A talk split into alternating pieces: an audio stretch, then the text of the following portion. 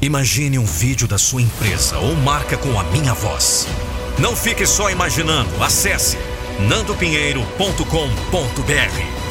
e fale com a minha equipe. Eu sou a voz da motivação.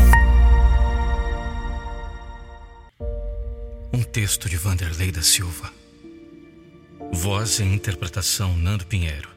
Acesse nandopinheiro.com.br. E lá vem de novo mais badalado romance.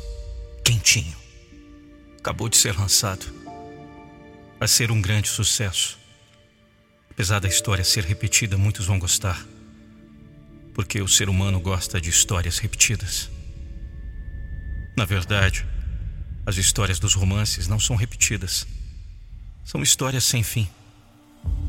É sempre a eterna luta do ser humano atrás da felicidade.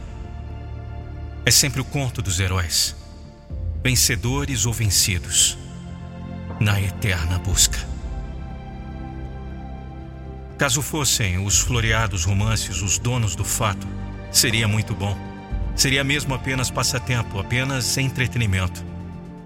O que dói é que a vida imita a arte. É assim que caminha a humanidade.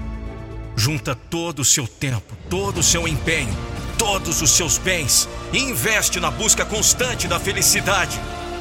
Tremendo paradoxo. Por que não gastar esse tempo para ser feliz? Não mora ao lado a felicidade? Por que não se empenhar em ser feliz?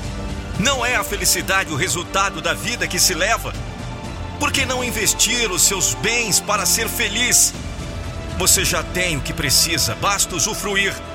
Você pode ser o dono da felicidade.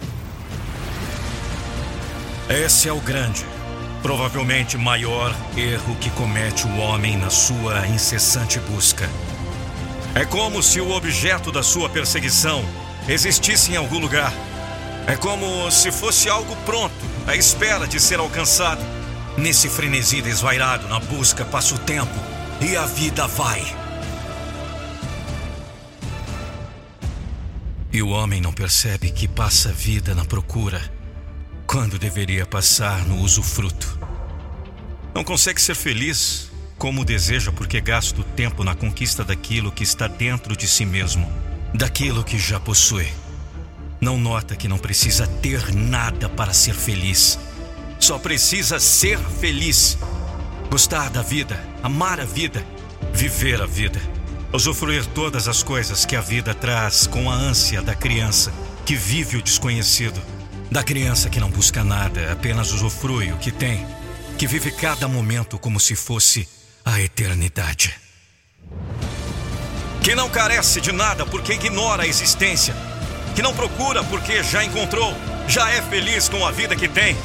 Sem saber, ela pratica a maior das verdades.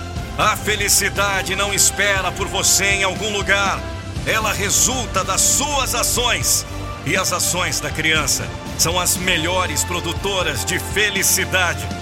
Com a sua falta de maldade, falta de malícia, falta de ódio.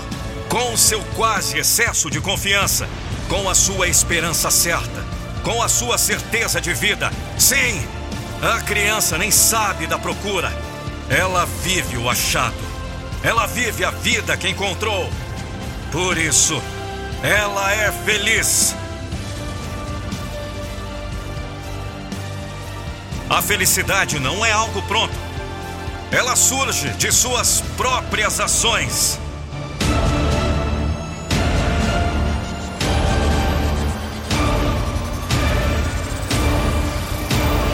Não esqueça, seja feliz.